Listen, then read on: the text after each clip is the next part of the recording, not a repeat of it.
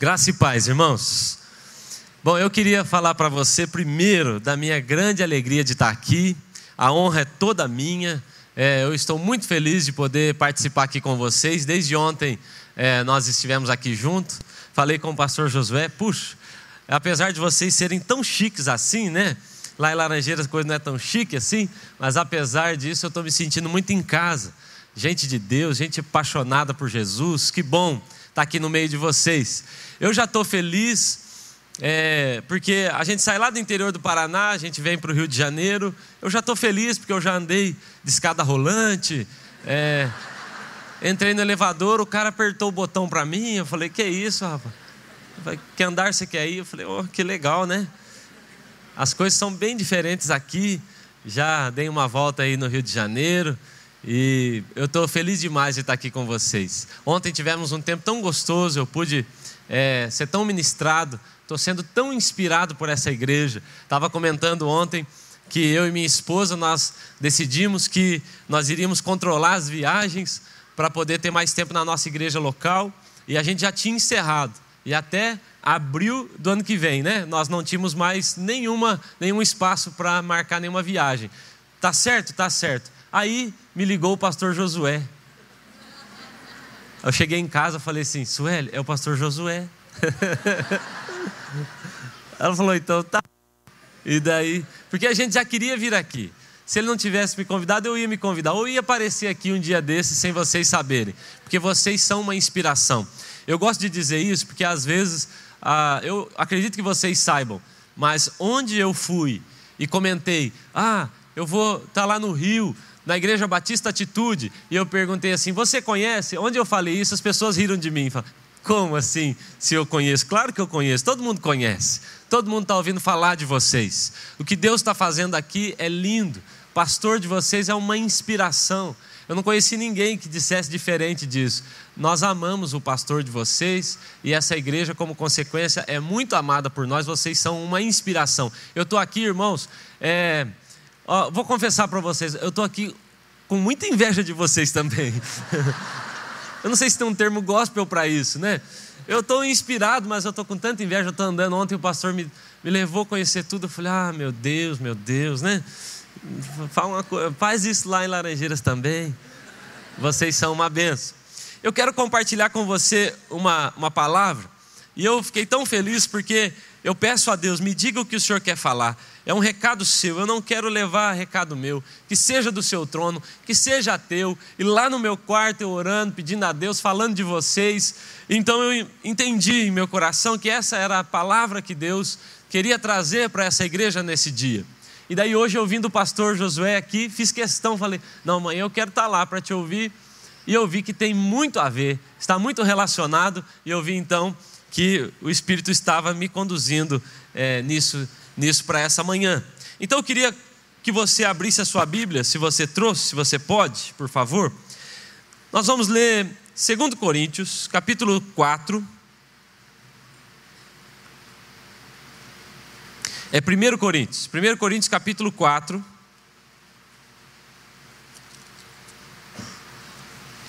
Primeira carta de Paulo aos Coríntios, capítulo 4.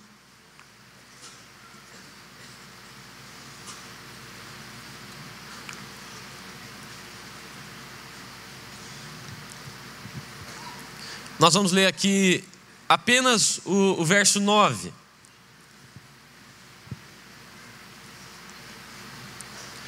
Diz assim, ó, capítulo 4, verso 9. Amém? Só para eu me sentir em casa, pastor, lá em Laranjeiras, quando a gente encontra o versículo, a gente diz célula. Então eu vou perguntar: quem achou, diga célula. célula. É, assim, isso é Laranjeiras, tá vendo? Vocês já estão bem parecidos com eles. Diz assim, ó: porque a mim me parece que Deus nos pôs a nós, os apóstolos, em último lugar, como se fôssemos condenados à morte, porque nos tornamos espetáculo, repete comigo, espetáculo. E aí ele vai dizer: para quem é esse espetáculo? Para o mundo, para os anjos e para os homens. Porque nos tornamos espetáculo ao mundo, aos anjos e aos homens. Agora, eu queria ler também o Salmo 126.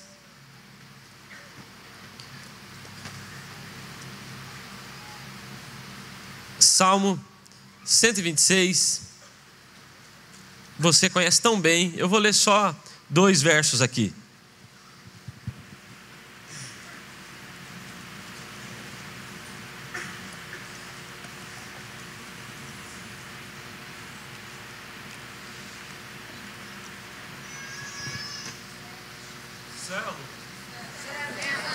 Quem achou, diga célula. Eu fui numa igreja que quando eles achavam o versículo, eu falava assim: abra sua Bíblia. Eles bateram palma, eu entreguei o microfone, falei, acho que é para ir embora. Eles batem palma quando acham. Salmo 126 diz assim, ó, versos 5 e 6: Os que semeiam com lágrimas, com júbilo ceifarão. Quem sai andando e chorando enquanto semeia, voltará com júbilo, trazendo os seus feixes. Eu vou ler de novo. Os que com lágrimas semeiam, com júbilo ceifarão. E quem sai andando e chorando enquanto semeia, voltará com júbilo, trazendo os seus feixes. Amém? Deixa eu orar mais uma vez, por favor. Pai, nessa manhã, Senhor, nós desejamos tanto, tanto ouvir Sua voz. Tanto, viemos aqui, Senhor, porque o Senhor está aqui. Porque se o Senhor não tivesse aqui, isso aqui seria apenas uma reunião qualquer. Mas porque o Senhor está, isso é um culto. Se o Senhor não estivesse aqui, seria um barracão qualquer, mas porque o Senhor está, isso é igreja.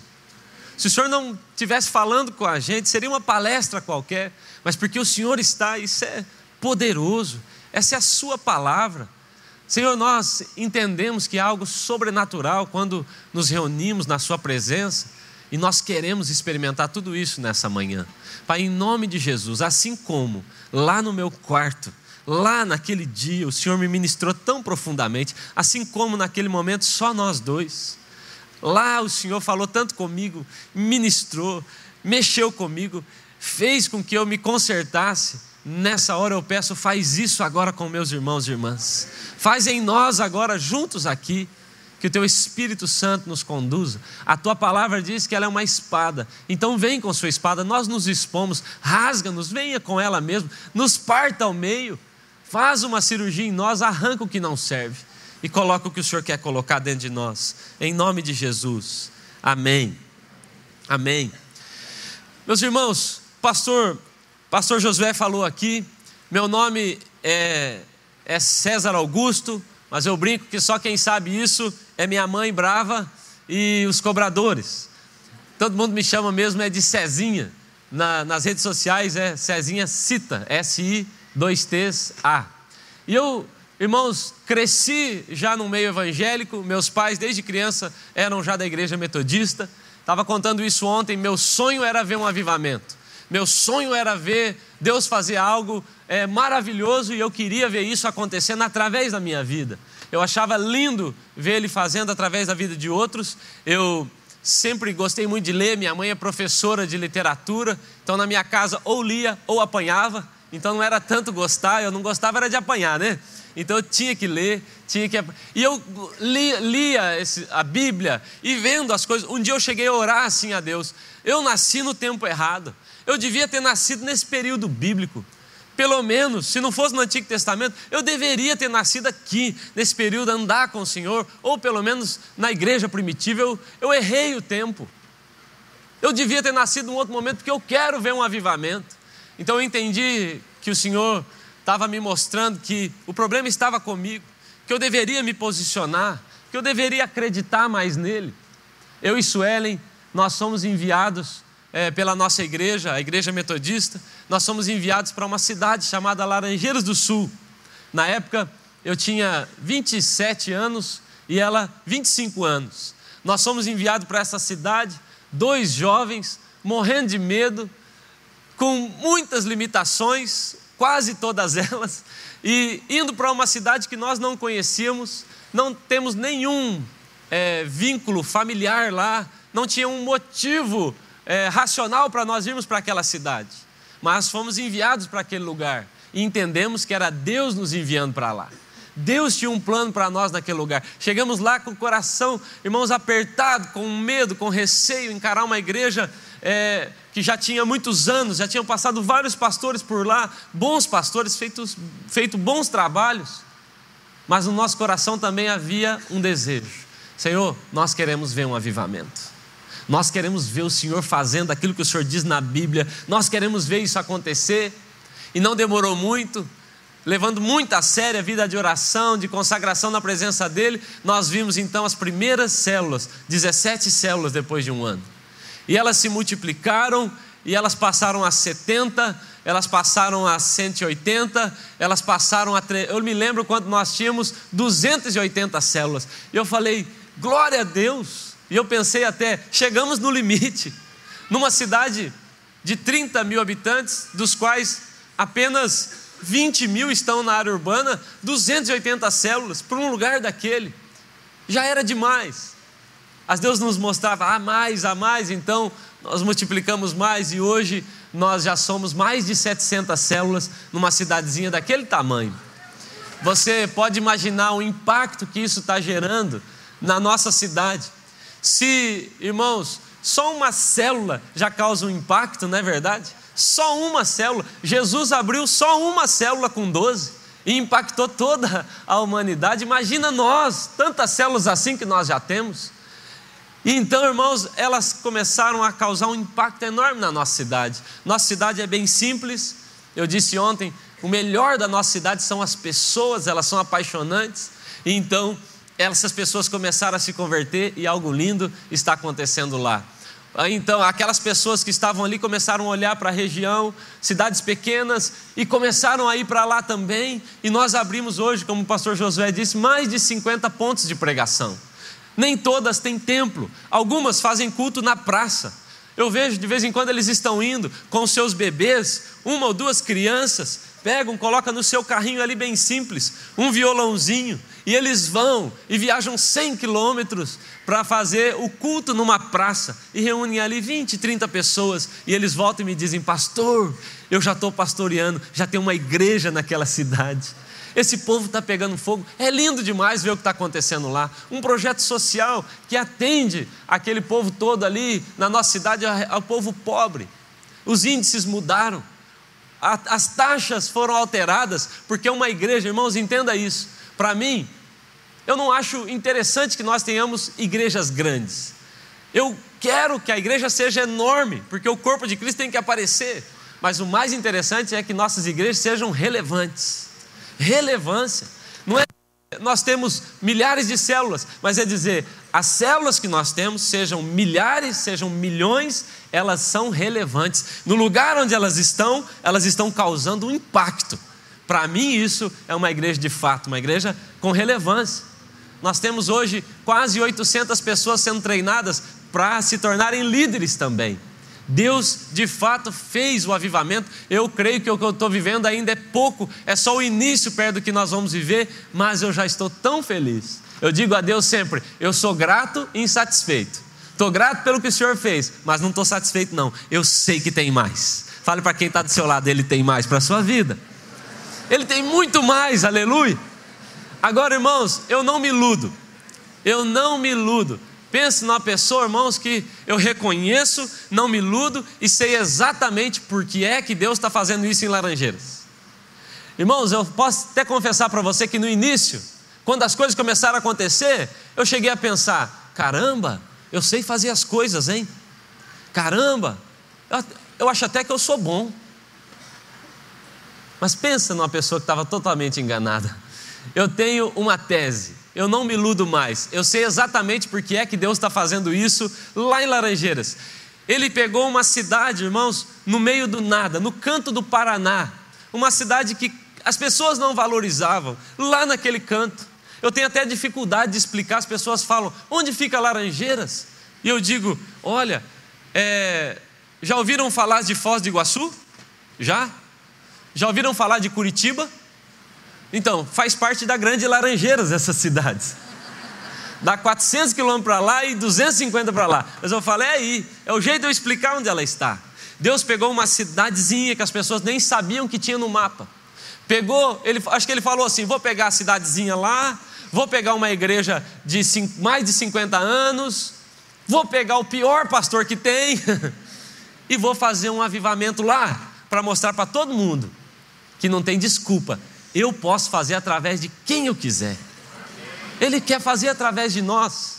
Ele quer fazer através de cada um de nós. Irmãos, sabe o que eu aprendo sobre o Senhor, sobre o nosso Deus?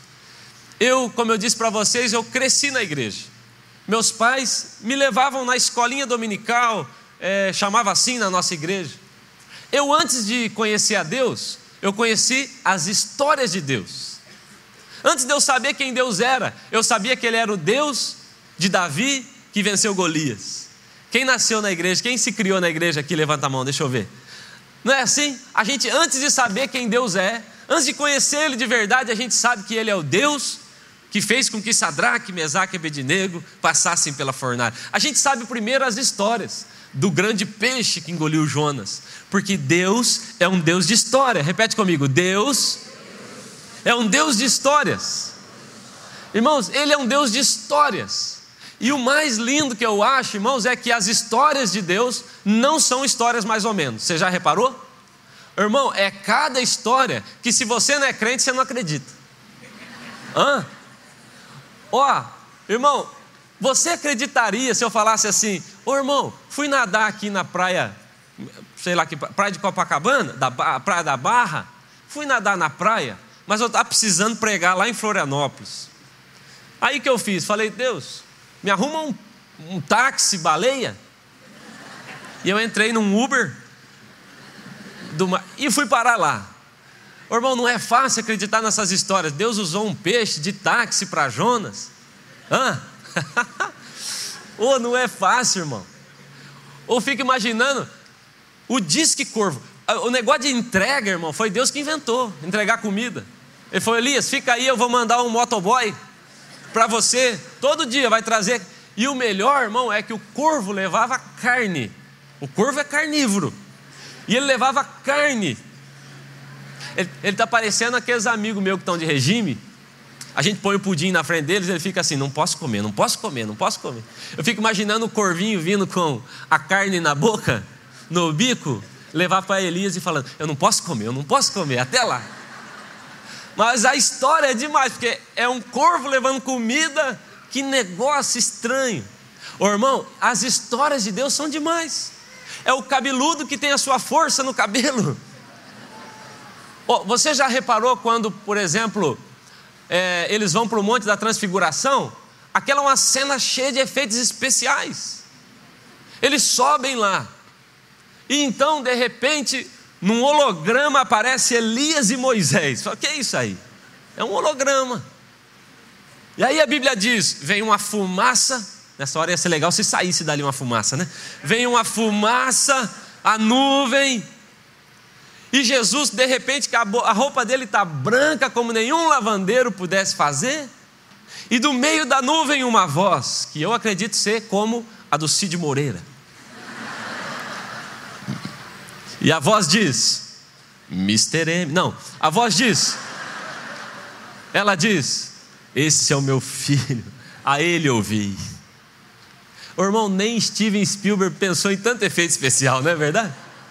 Que história legal! As histórias de Deus são assim. São os três amigos que andam na fornalha, caminham e não se queimam. Eles não pegam nem cheiro de fumaça. As histórias deles são de um Deus amarrando a boca de um leão que não vai comer o Daniel. Que história legal! E o melhor, irmão, e é o que eu vim te falar aqui nessa manhã. O melhor é que no Salmo 139 a Bíblia diz que esse Deus que escreve só histórias legais, escreveu a sua história também. Ele escreveu, irmãos, Deus não baixou o nível.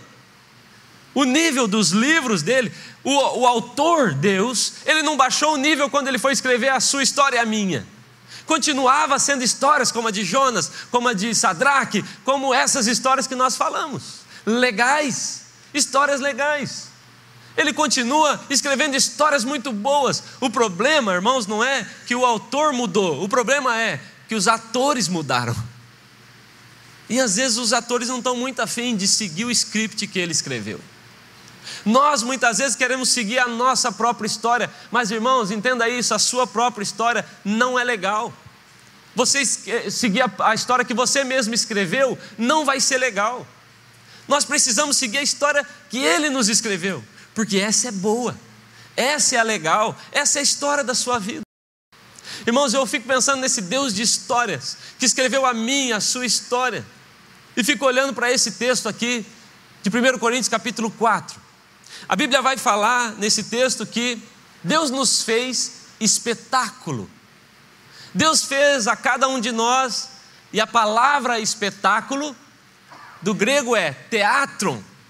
É como se Deus fizesse o seguinte: eu vou escrever uma história para essa pessoa, e eu vou fazer uma história tão legal que as pessoas vão parar para assistir a história dele. E eu vou falar com o mundo através da história desse meu filho. Eu vou converter pessoas através da história dele.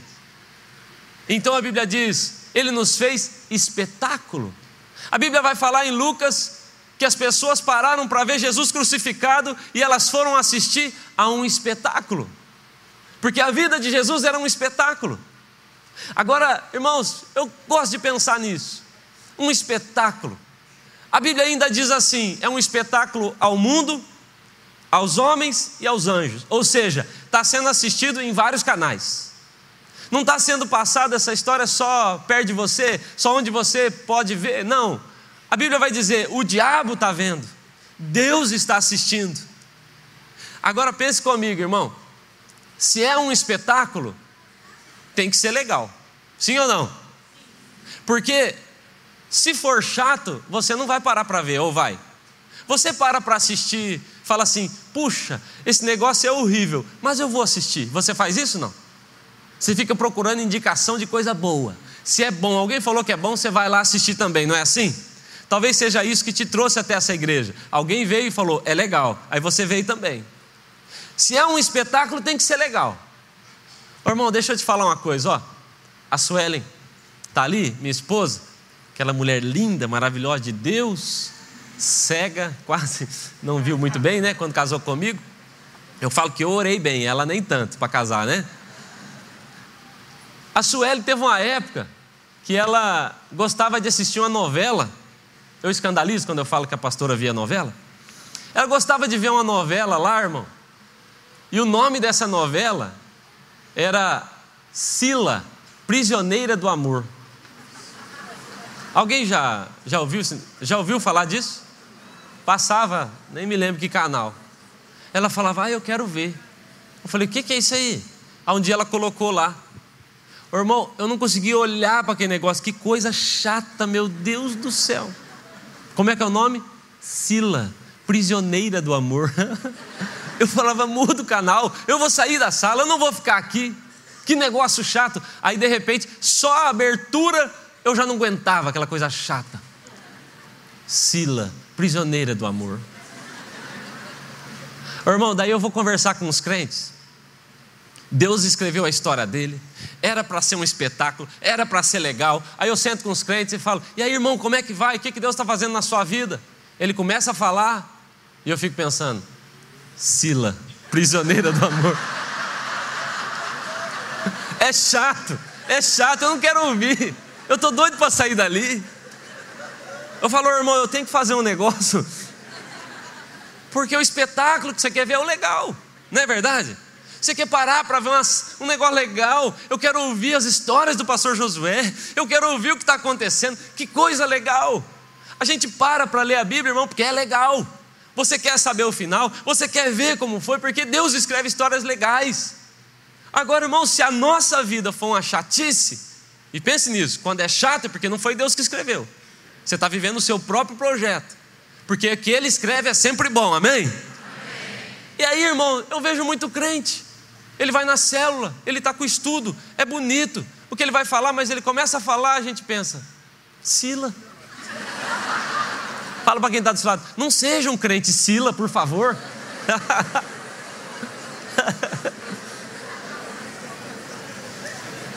Tem que ser legal, irmão. Deus te fez para ser um espetáculo, amém? Deus te fez para ter uma história linda. As pessoas têm que parar e falar: rapaz, que lindo, que legal, que cena, que história. Eu quero assistir, eu quero saber como eu faço, eu quero convidar outras pessoas para ouvirem a sua história. Eu acho demais isso. E aí, irmãos, eu acho legal, porque o céu está assistindo. Olha só que interessante. Um dia está lá Deus e chega Satanás, não é? Ele vem. De onde você veio? De rodear a terra. O que, que ele estava fazendo? Assistindo. Assistindo. Então Deus fala para ele: Você assistiu meu servo Jó? É como se Deus dissesse: Está passando aqui no céu, ó, Discovery Jó. Tá vendo? É legal, é como se Deus dissesse: Eu estou assistindo ele. É muito legal. E Satanás está nervoso, por quê? Porque ele está vendo o canal também. E ele está vendo que está demais a história daquele homem. É impressionante a história. O canal de Jó passa no céu, o canal de Jó passa no inferno. Satanás está assistindo, Deus está assistindo, o mundo está vendo. É o que fala, é o que Paulo está dizendo. Há um espetáculo passando em vários canais. Essa é a nossa história. Agora, irmãos, por que é que poucas pessoas têm vivido esse espetáculo? Por que é que tão poucos crentes são tão inspiradores assim? Por que, que você consegue contar nos dedos as histórias das pessoas que você queria parar para assistir? Por quê? E eu tenho uma resposta disso baseada na resposta de, de, de Satanás para Deus. Quando Deus diz para ele: Jó está vivendo um espetáculo, Jó é demais, ele é o ator certo para a história certa, eu escrevi a história dele. O que que Satanás fala para Deus? Claro, ele não tem problema. É como se Satanás dissesse assim: existe um jeito da gente acabar com o espetáculo dele. Vamos colocar problema na vida dele. Vamos trazer crise. Satanás, irmãos, ele está duvidando da nossa fé. É como se ele dissesse assim: os crentes vivem um espetáculo quando tudo vai bem, mas vamos pôr problema, vamos trazer um governo complicadíssimo para eles, vamos fazer uma crise econômica chegar, vamos fazer uma crise moral chegar, e nós vamos ver se eles vão continuar firmes assim, porque a estratégia dele tem sido trazer crise, problema. Ele fala: a gente coloca problema, e Jó deixa de ser um espetáculo. Então, irmãos, nessa manhã, eu queria te ajudar a aprender, a entender como é que a gente pode fazer para continuar caminhando nesse espetáculo. Você quer saber disso? O Salmo 126 me ajuda um pouco a entender o que eu devo fazer para continuar nesse espetáculo, para não parar, para não desistir. O Salmo 126 me respondeu essas coisas. Então, a Bíblia diz, irmãos, assim: os que semeiam com lágrimas, com júbilo ceifarão. Ele sai andando e chorando, e depois ele volta colhendo os seus feixes com alegria. A primeira coisa que eu quero te falar aqui nessa manhã, para você que quer continuar no seu espetáculo, não quer parar de forma alguma, a primeira coisa que nós temos que saber é: a nossa vida é feita de fases. Repete comigo: a minha vida é feita de muitas fases muitas fases. Amém? Irmãos, nós precisamos entender isso. porque Tem gente abandonando o espetáculo porque ele acredita que a cena é o filme inteiro. Tem gente confundindo a foto com o filme. Nós não podemos fazer isso. Um filme, ele tem muitas cenas, não é assim? Muitas cenas. Um espetáculo, ele tem muitas cenas. Mas essa cena não é o espetáculo inteiro. Às vezes você vê um pedaço do filme e fala: Ah, já sei. Não, você tem que ver ele inteiro. Tem gente que já muda de canal, é chato. Já vi esse filme. É igual aquele rapaz que quando começou o filme apareceu aquele leãozinho, uau, sabe? E ele falou: Esse filme eu já vi, e muda de canal. A gente confunde. Mas a Bíblia vai dizer, irmãos, que a nossa vida ela é feita de fases. Tem fases. Tem fase da minha vida, irmãos, que eu queria que parasse. Não é assim? Eu queria que durasse mais tempo. Nós estamos agora com o nosso filho, o Lucas, ele está com um ano e seis meses. De vez em quando ele deita aqui, irmãos, e eu falo: Deus, para o tempo, para o tempo. Eu quero ficar com ele. Aí eu ouço todos os pais falando para mim: passa rápido, isso passa rápido, aproveita que passa rápido. Eu falo: então para o tempo, para o tempo. É uma fase que eu quero ficar nela. Agora tem outras fases que o que você quer é que ela passe rápido, passa rápido de uma vez. Tem fase, irmão, que é mais gostosa, tem fase que é pior. Quantos aqui são da época do Rambo? Ô irmão, tem alguém aqui que é da época do Rambo? Deixa eu ver, assistiu o filme do Rambo? Você não viu, irmão? Você não sabe que você está perdendo. Vai assistir Rambo.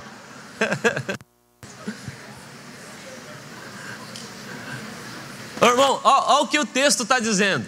A Bíblia diz assim, ó, numa fase da vida do salmista, eu vou explicar do Rambo. A Bíblia diz assim: aquele que sai andando e chorando, vai voltar em algum momento colhendo seus frutos com alegria. Mas perceba o que a Bíblia está dizendo: há uma fase em que você chora, há uma fase em que você se alegra. Não, não vai dar para você viver só uma das fases, você tem que viver a fase toda. E o espetáculo, para ser legal, irmão, você tem que pensar comigo que aqueles filmes onde as coisas ficam boas do começo ao fim não é um filme legal, não é? Por isso o Rambo.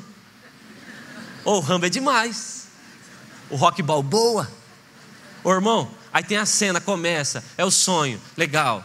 Aí a outra cena, aí ele vai. Aí a parte mais legal qual que é? Ele apanha, apanha, apanha, apanha. Não é? Como apanha aquele homem? O rock balboa, apanha, ele já não aguenta mais. Eu só tomo um soco daquele, eu já não levanto nunca mais. Mas ele apanha, apanha. Está lá o Rambo, prendem ele, furam ele, roubam a mulher dele, faz uma, uma bagunça. Eu, eu não sei até hoje como é que ele acha tanta casinha. No meio do nada ele acha uma casinha cheia de metralhador e bazuca, não é assim? Ele acha, ele encontra, sei como. Eu nunca achei uma daquela, mas ele acha. Aí, irmão, ele está numa cena. Ele está numa cena, porque o choro dura uma noite. E ele está naquela cena. E você está vidrado, porque você está pensando: vai mudar, vai mudar. Esse filme não é para acabar assim. O Rambo não pode morrer. Você está olhando, é o espetáculo. E você está vendo e falando: que demais, que legal. Ele ah, está apanhando. Irmãos, de repente, começa a tocar uma musiquinha. Não tem? A do, a do Rock Balboa não era assim? Tarantam. A musiquinha quer dizer, está mudando a cena, a coisa vai ficar boa. O Rambo põe aquela faixinha vermelha, irmão, aquela faixinha vermelha é o quê? Agora eu vou detonar. Não é assim? A fase mudou, a cena mudou. Irmãos, a nossa vida é assim. Tem a fase em que a gente apanha, apanha, não é verdade? Talvez você esteja nessa fase, a fase do prego, só tomando na cabeça. Talvez você esteja nessa fase apanhando, apanhando, irmãos, tem fase na nossa vida, irmãos, que a coisa não está boa, que as nossas finanças não estão boas, que a nossa célula não está frutificando como a gente queria. Tem fase, irmãos, que tudo começa a dar errado, irmãos, para nós, parece complicado, mas é só uma fase. A Bíblia diz: há tempo para todo propósito e há tempo de chorar, mas há o tempo também de rir. Mas é uma fase. Tem gente que abandona Jesus na fase ruim. Ah, eu vou abandonar, eu vou deixar ele, o pastor. Hoje Josué falou, Paulo e Silas. Se eles dissessem isso quando apanharam, vamos largar ele, vamos abandonar. Nós saímos orar e olha o que nos aconteceu. E tem gente fazendo isso e Deus está dizendo, faz parte do espetáculo, não para, porque quem está te vendo sofrer, está esperando a próxima cena para te ver também celebrar. Mas tem crente parando, irmãos, o filme na metade e diz: Vou largar, vou viver meu próprio filme. Vai viver seu filme, vai viver a Sila então. Porque Deus está preparando para você uma cena muito legal. Você vai caminhar, irmãos, chorando. Você vai ter um tempo em que vai chorar, é normal. Talvez seja hoje que você está vivendo essa fase, mas há um tempo em que isso muda. Um dia, então, Deus fala com Jeremias e ele diz assim: Jeremias, o que é que você está vendo? E Jeremias diz: Eu vejo uma vara de amendoeira. Ele disse: Viu muito bem, porque eu velo por cumprir a minha palavra. E aquilo não faz sentido para nós muitas vezes, mas a amendoeira é uma árvore conhecida, o apelido dela é a despertadora. Porque lá em Israel, quando essa árvore começa a frutificar, começa a florescer, é sinal que uma estação acabou e a próxima estação está chegando. Ela é o símbolo da nova fase. Ela é a primeira a fazer isso. Ou seja, quando Deus está falando com Josué, ele diz: O que você está vendo? Quando Deus está falando com Jeremias, o que você está vendo? Ele diz: Eu vejo que o Senhor tem algo novo para a minha vida, que as coisas vão mudar. Eu estou vendo isso, eu posso perceber. E Deus fala para ele: Você viu muito bem, por quê? Porque está escrito. E eu velo por cumprir a minha palavra, porque o choro dura uma noite, é verdade, mas a alegria vem pela manhã, é verdade. A Bíblia diz, inclusive, no Salmo capítulo 56, verso 8, a Bíblia diz que as nossas lágrimas Ele está guardando onde? Num odre. Fala para quem está do seu lado, odre. Irmão, odre não é lugar de guardar lágrima. Odre é lugar de guardar vinho. Sabe o que Deus está dizendo? Eu estou guardando as suas lágrimas num odre. E eu vou deixar esse negócio fermentar. Mas o vinho é o símbolo da alegria. O que ele está dizendo é: você vai chorar um tempo, mas isso vai virar alegria daqui a pouco. Vai mudar, vai mudar, pode esperar, muda.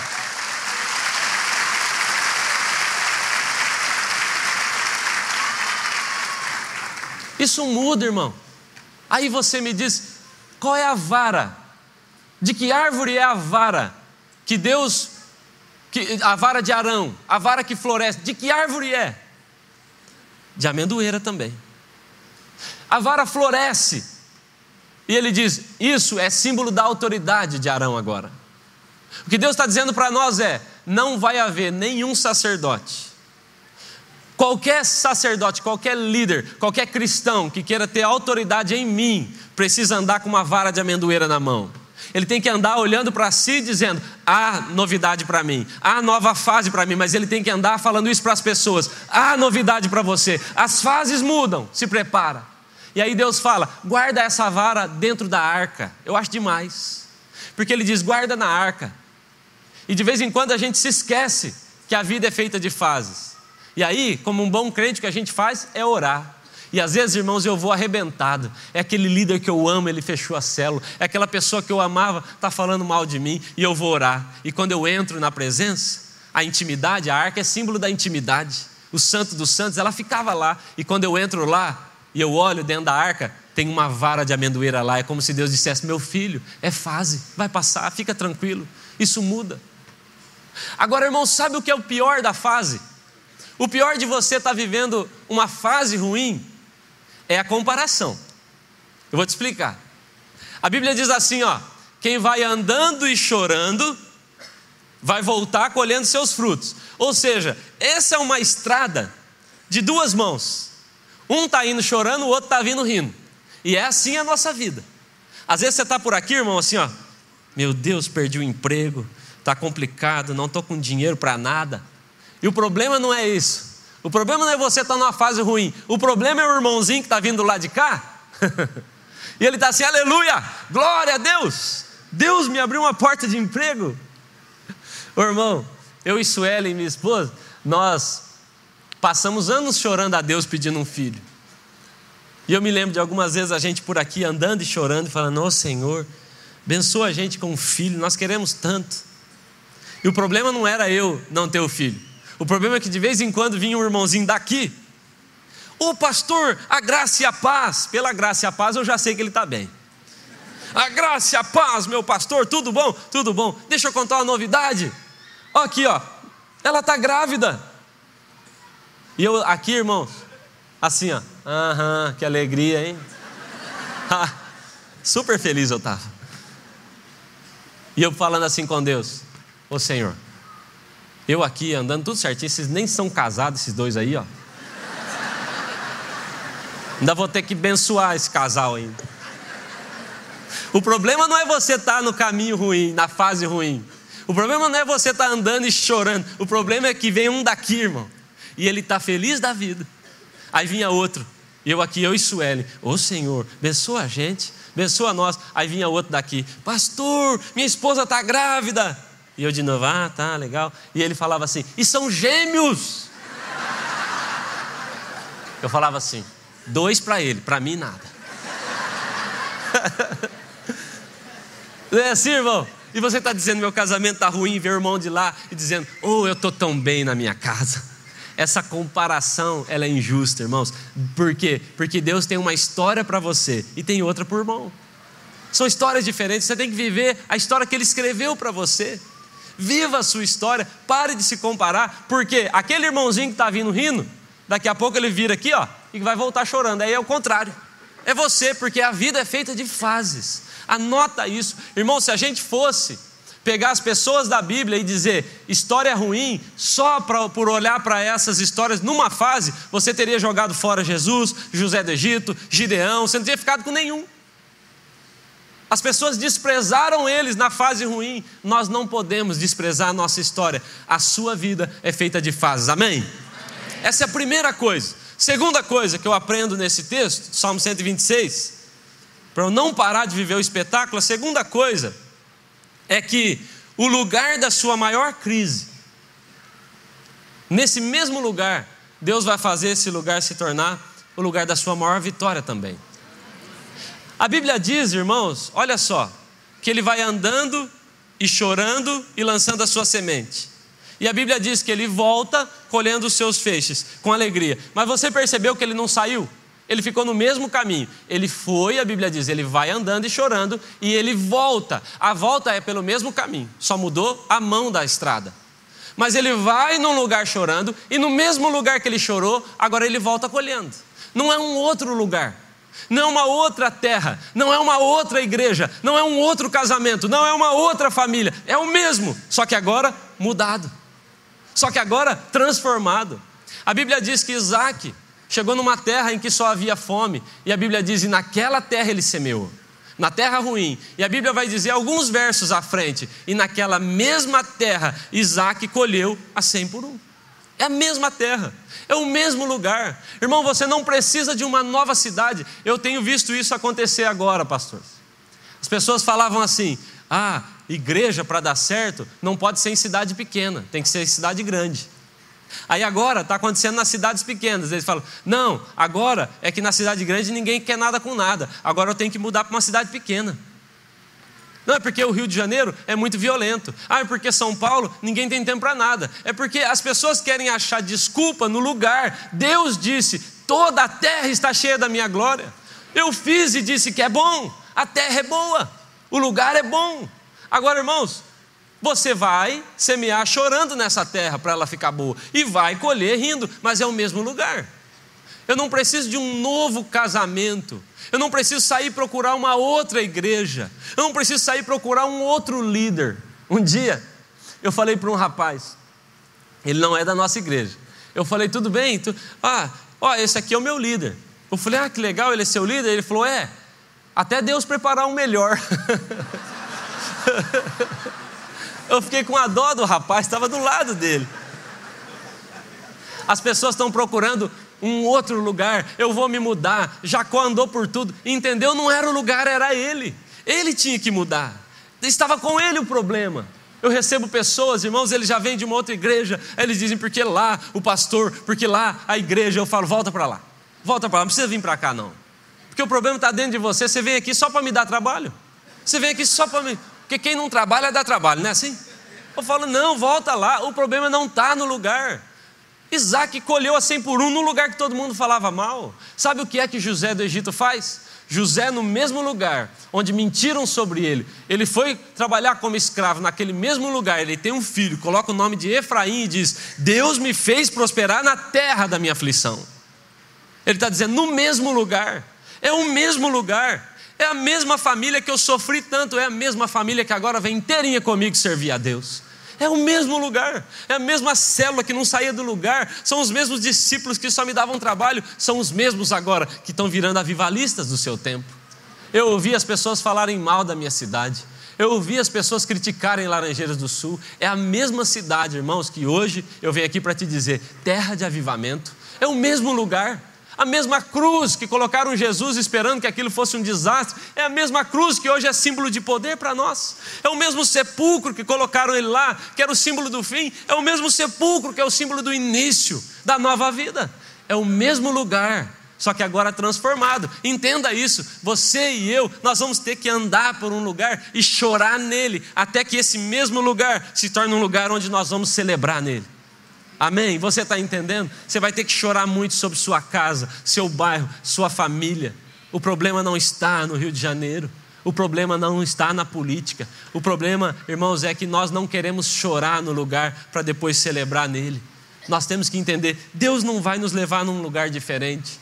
Ele vai te manter no mesmo lugar. E nesse mesmo lugar, Ele vai fazer um milagre. Amém? Terceira coisa, eu já estou terminando, tá bom? A terceira coisa, sempre haverá sementes em nossas mãos. Sempre. Dá uma olhada para sua mão aí. Fala para quem está do seu lado. Você está vendo a semente aqui, irmão? Você está vendo aqui?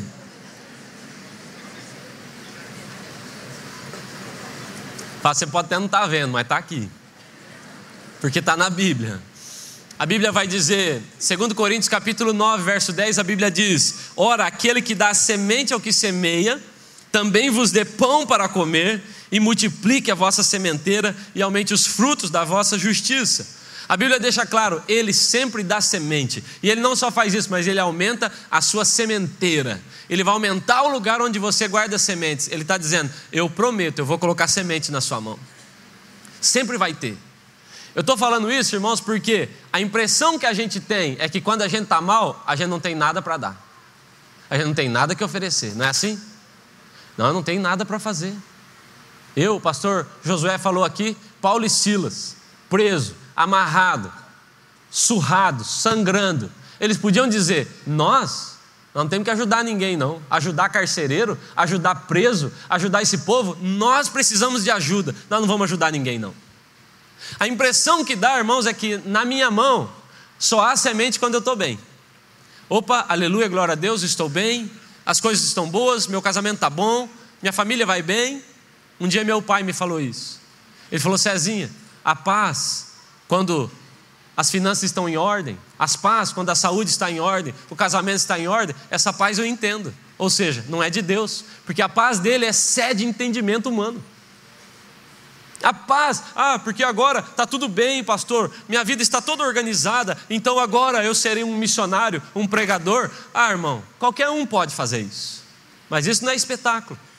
O espetáculo é a pessoa estar tá lá, irmão, se arrastando, mas está dentro do ringue. Ela está lutando, ela está de pé, ela amarra a faixinha na cabeça, fala: uma hora muda, eu não vou parar. E ela tem sementes nas suas mãos. Continua com essas sementes. Deixa eu te contar um testemunho eu e Suelen, nós louvamos a Deus porque depois de anos Ele nos deu o nosso bebê, o Lucas. Ele está ali, um ano e seis meses.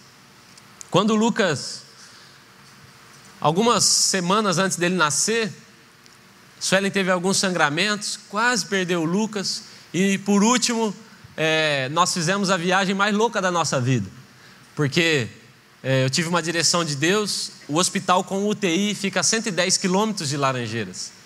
E quando ela teve um último sangramento, ela me ligou, eu corri para casa. Ela falou: Estou sangrando, o que nós vamos fazer? Eu falei: Eu não consigo ouvir Deus, é, porque minhas emoções estão muito misturadas aqui. Eu vou tomar um banho. Sueli, fui tomar um banho, né? Fui tomar um banho e aquele sangramento eu dizia: Deus, eu preciso te ouvir. E Deus falou comigo: Vai, porque esse menino vai nascer. Nós saímos, fizemos as malas e eu corri. Irmãos, eu preciso confessar para vocês: naquele dia eu não respeitei limite nenhum de velocidade. 110 quilômetros com os dois pés no acelerador, nenhum no freio. Alerta ligado e corri, irmãos. A Suelen sangrava tanto, o nosso carro ficou cheio de sangue. Irmãos, um, e, e a gente pensando: esse menino vai morrer, e corremos até lá. Chegamos lá, o Lucas realmente nasceu naquele dia, uh, prematuro, e ele precisou ficar 28 dias na UTI. Ele tinha 1,6 kg mais ou menos, ele teve uma infecção dia 31 de dezembro.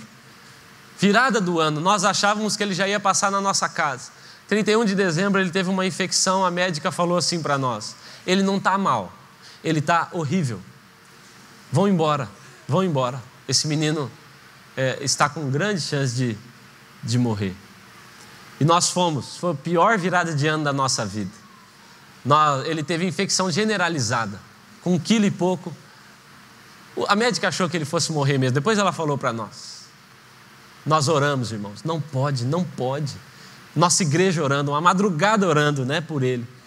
Nós voltamos lá, no outro dia a médica falou: assombrosamente esse menino se recuperou, ele está bem. Alguns dias depois,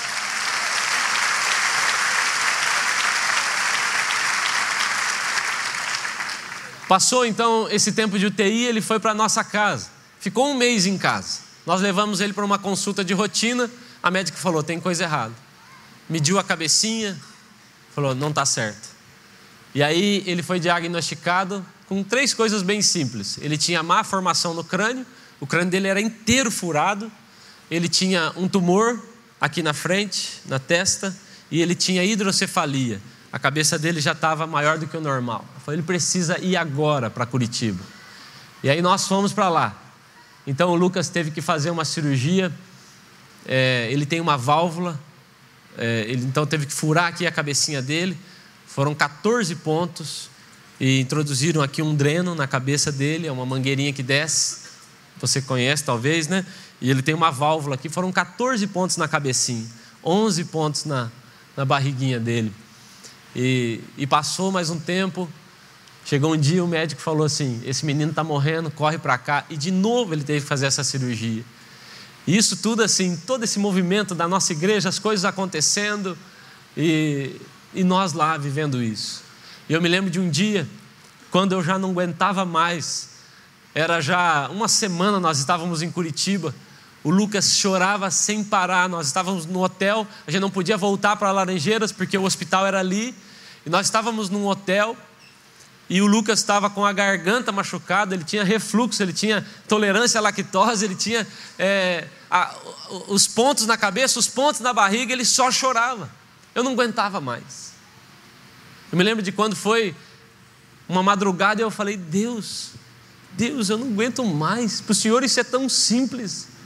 Para o Senhor é tão fácil. E aí então, meu irmão, eu percebi que Deus entrou. Você já teve essa. Deus está ali, mas você já teve essa impressão que Deus entra? Hã? A sensação gostosa? A Suelen toca piano, nós fazemos louvor na nossa casa todos os dias. Ela senta no piano, o Lucas vai para a bateria dele e eu fico desafinando as coisas. Quando ela começa a tocar, irmãos, parece que Deus entra pela janela, né? E eu tive essa impressão, Deus entrou. Eu estou esperando que Deus vá falar comigo, irmão, de um jeito, aquele jeito que ele vem e fala: resolva os seus problemas agora. E sabe o que ele me falou? Cezinho, não para de me louvar. Não para de cantar. Eu me identifiquei muito hoje quando o senhor falou de Paulo e Silas. Porque foi o que eles fizeram. Foi a palavra de Deus para mim. O texto que ele usou para falar comigo foi Abacuque que ele diz: ainda que a figueira, ainda que a videira, ainda que falte o gado, ainda que falte a ovelha. Tem um segredo nesse texto que às vezes a gente passa batido. No final ele diz ao diretor de música, ele está dizendo: essa minha crise, entrega para um diretor de uma música, faça isso um hino, nós vamos cantar isso aqui, nós vamos cantar a minha dor. A minha dor vai servir de semente na vida de outros. Não falta semente na nossa mão na hora da dor, o que falta é ânimo para cantar. Sabe o que a Bíblia vai dizer em Isaías 54, eu acho? Ele diz: canta alegremente ó estéreo. Ele está dizendo: você no seu sofrimento canta, semeia, lança isso. E aí ele diz: então eu alargarei as tuas fronteiras, então eu vou fazer você transbordar para a direita, esquerda, vai ser demais. Mas você tem que cantar, semear na sua crise. Me lembro de um dia nós, lá na porta da UTI, do centro cirúrgico, eu e Suelen, uma tensão, irmãos. Você deve imaginar o que é você pegar um menino de dois meses, prematuro, ele não tinha o tamanho de uma criança de dois meses, e colocar na mesa de cirurgia. Eu fui lá, coloquei ele lá, tirei a roupinha dele, os médicos sedaram ele ali, ele sem roupa já na mesa de cirurgia. O médico olhou para mim e falou: O senhor sabe o tamanho do risco? O senhor sabe que ele pode sair daqui sem vida? Eu falei: O senhor sabe o tamanho do Deus que eu sirvo? Eu vou orar com todo mundo aqui. Eu orei com todo mundo. Eu vou orar com todo, orei com todo mundo ali naquele, eu e Suelen na porta. Ela apertava a minha mão e nós ali, Deus, por favor, Deus, nosso bebezinho, a nossa promessa. E eu me lembro, irmãos, nesse dia, a Suelen saiu tomar um café e eu estava ali andando, a cirurgia demora, Então, irmãos, eu vi um casal chorando, abraçado e chorando. É, o centro cirúrgico lá é grande e a sala de espera é comprida assim. E tinha um casal abraçado e chorando. E eu estava ali e o Espírito Santo falou comigo: vai lá e ministra esse casal. Ô irmão, eu, fiquei, eu falei com Deus, eu falei, sendo sincero com vocês, eu falei: Senhor, o Senhor podia ter curado Lucas. O senhor podia ter feito qualquer. Ele não precisava estar nessa mesa de cirurgia. Agora ele está aqui, sendo operado. O senhor quer que eu vá orar com os outros ainda? Olha aqui, ó, não tem nada na minha mão. Eu não tenho nada para dar. O que, que eu vou dizer? Que o seu poder cura? Eu vou dizer que o seu poder cura. Que eu sou pastor, mas o meu filho está lá sendo operado. O que, que eu posso fazer? Eu não tenho nada para dar. Agora olha o que o texto diz. A pessoa está andando, chorando, e o que, que ela faz? Irmão, eu percebo uma coisa. Na volta ela não tem semente, não é verdade? Na volta ela não volta semeando. A Bíblia está fazendo uma associação muito interessante para nós. As nossas sementes, as nossas melhores sementes, elas são plantadas na época da crise do choro. Então, se você for abandonar sua célula, sua igreja, toda vez que a coisa apertar, você vai perder a chance da grande colheita da sua vida porque a sua semente é regada com suas lágrimas, e as suas melhores sementes são no momento da sua maior crise. Oh, irmão, a igreja em Laranjeiras nunca teve tão com a gente, nunca foi tão próxima de nós quanto nessa época da crise, dos problemas, choraram com a gente, viram, passaram conosco. Eu falei, Deus falou comigo isso, falei, tá bom, fui lá orar com aquele casal, falei, o que, o que, que vocês têm? Eu pensando, nem tem semente aqui, vou lá. O que, é que vocês têm? Ah, nosso filho é o coração, já faz mais. Orei com eles. Eles me agradeceram tanto. Olhei para o lado daquela galera. Eu falei, todo mundo? Tá bom. E fui indo com eles. Ô, irmão, chegou uma hora, tinha uma senhora lá, Suelen até ficou brava comigo. Tinha uma hora uma senhora lá, é o sinal? Tá bom.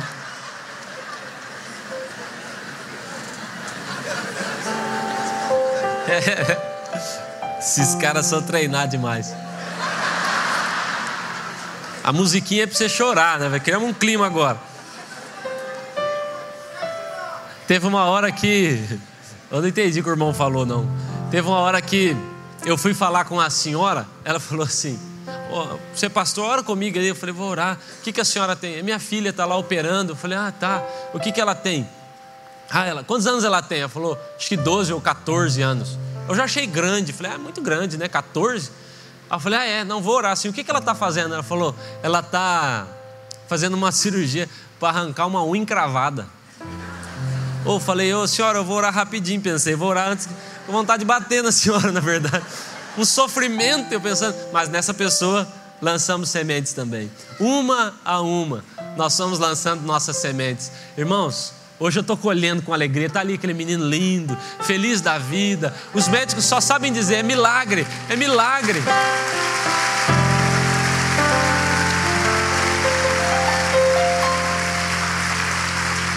Nós limitamos a ação de Deus. Quando as coisas vão mal, quem sou eu? Sabe o que a menininha de Naamã fez? Escrava, presa, sem família. Aquela menina devia ser traumatizada. Sabe o que ela fez? Está lá o pior pessoa da vida dela é Naamã, porque foi ele que matou a família, destruiu a casa dela, foi ele. Sabe o que ela faz? Sementinha. Oxalá o Senhor conhecesse o meu Senhor. Pega essa semente aí, seu miserável, talvez ela falou. Mas... Semente. Oh, irmão, Jesus está lá na cruz pregado. Ele olha para o lado tem um ladrão. E aí? Quer estar tá comigo no paraíso hoje? Pá, semente. Você não está lançando semente por quê? Qual é a sua desculpa? Qual é a nossa desculpa? Ah, eu estou mal, meu casamento não está bom. Provavelmente você vai lançar muitas sementes em casamentos que não estão bem também. Eu vou esperar ficar bom. Quando está bom, a impressão que dá é que quando está bom, a Bíblia não fala de semente. Tem semente, mas quando está bom, não é hora de lançar. Quando está bom, parece que não há tanta eficiência no lançamento. Mas quando está mal, lançando semente. Lançando semente, na maior das crises. Irmãos, eu quero te falar outra coisa. Geralmente, a nossa semente tem muito a ver com aquilo que eu mais preciso. Elias chega na casa da viúva, o que ela mais precisava, comida. Ele diz: semei comida, mas eu não tenho. Essa história de não tenho, irmão, é conversa na Bíblia. Eu não tenho nada, ele vai ver, tem um pouquinho. Quantos, quanto de comida vocês têm? O discípulo fala: nada, vai ver, tem cinco pães lá, sempre tem alguma coisinha. Ele diz: vocês vão semear o que vocês mais precisam. Pastor, estou precisando muito de dinheiro. Semeie dinheiro. Eu estou precisando muito que meu casamento seja restaurado. Semeie em casamentos também.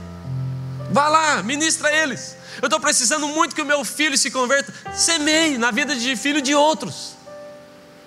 Jó, enquanto ele ora, Deus muda a história dele. Enquanto ele ora pelos seus inimigos, Deus muda. Ele lança a semente lá, Deus muda a história dele aqui.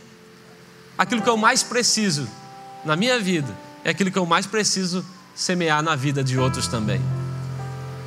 E por último, para a gente terminar, a Bíblia diz: quem vai andando e chorando, vai voltar colhendo seus feixes. A Bíblia diz que a pessoa chora e anda. Ela chora, mas ela caminha.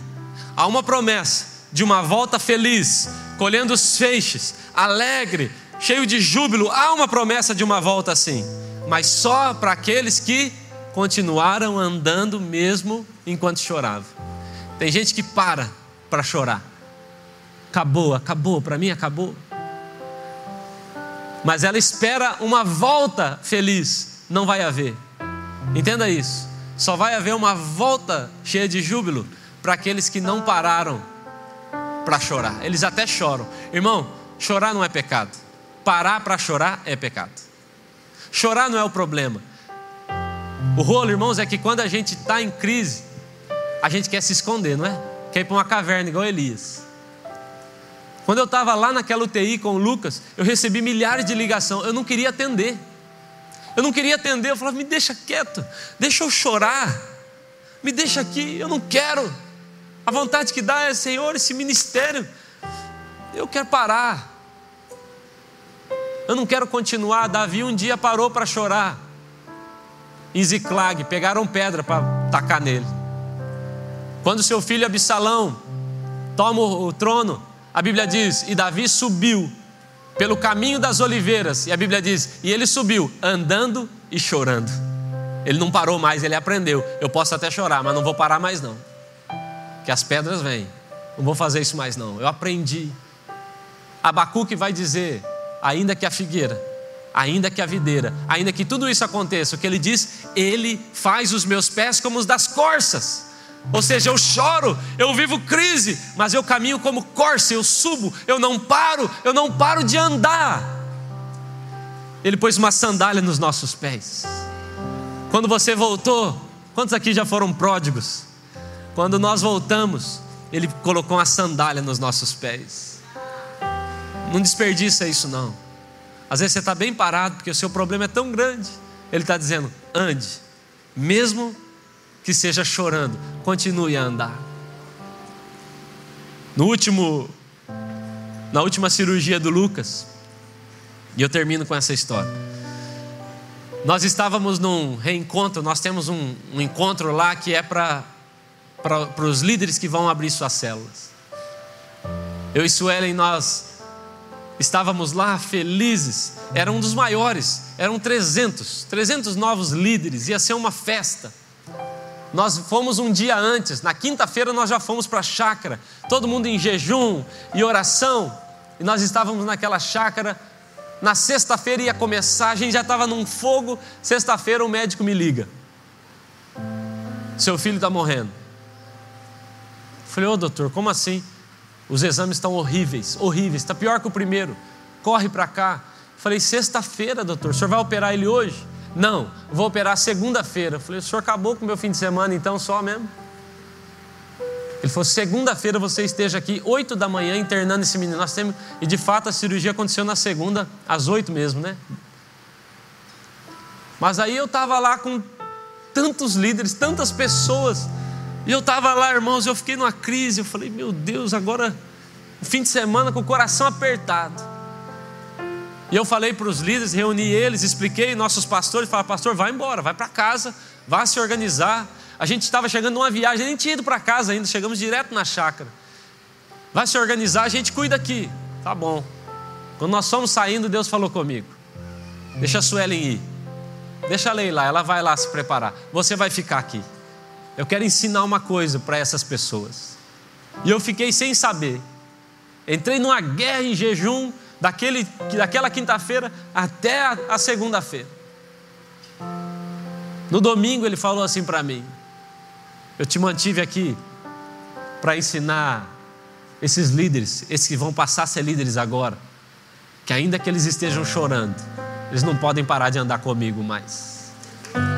Eu falei para aquele povo, era domingo, a última palavra, eu ia dar a última palavra, era o encerramento, eu estava falando de primeiro amor. A última mensagem é sobre voltar ao primeiro amor, se apaixonar por eles.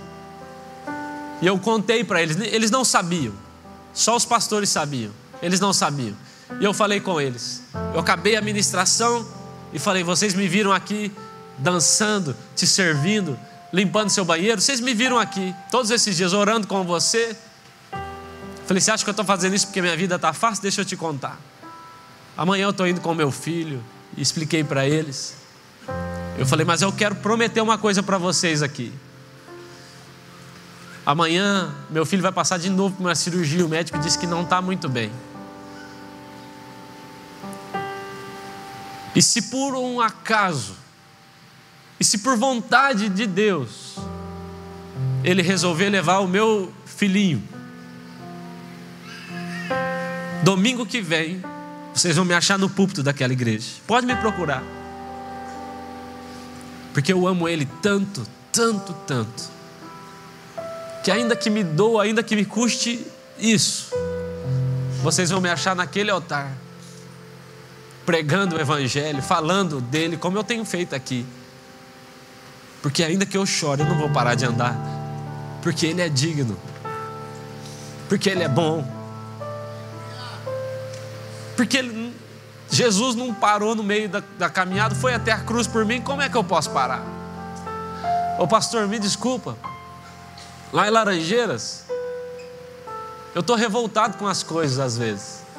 Chega uns crentes para mim e falam: ah, líder de célula, lá nós damos uma bolsinha para o líder de célula e fala: vim entregar a bolsa. Eu falo: que, que negócio de entregar a bolsa? Entregar minha célula. Falo: sim, que bonito, parabéns. Você está me dizendo que você está parando, você está largando, você vai largar. Por quê? Ah, as crises, os problemas, o povo. E aí? Ô irmão, a gente anda quando está feliz, porque a Bíblia diz que ele volta andando, sorrindo, alegre. Mas a gente, a Bíblia diz, anda quando está chorando. Ah, não está fácil. O governo, o desemprego, anda enquanto chora, anda enquanto chora. Olha para Ele. A Bíblia diz para corrermos a nossa carreira olhando para Ele. Você vai ter ânimo para correr, ainda que a figueira não floresça, ainda que tudo dê errado ainda que eu tenha que chorar enquanto lança minha semente, eu vou viver meu espetáculo. Eu estou aqui hoje, irmãos, e você parou para me ouvir, contar a minha história para você. Sabe por quê? Porque eu não paro, eu não vou parar. Existem milhares de pessoas esperando para ver a sua história. Milhares de pessoas querem ouvir a sua história, mas ela tem que ser legal. Pior coisa que tem, você vê um filme e não vê o último capítulo. Tem crente assim, no final abandonou, acabou, acabou, que chato. Nós vamos mostrar para esse mundo um, um espetáculo, amém? amém? Vai passar a nossa história no céu, amém? Lá no inferno eles vão ter nojo da nossa história, amém? Se você puder, fique de pé para nós orarmos.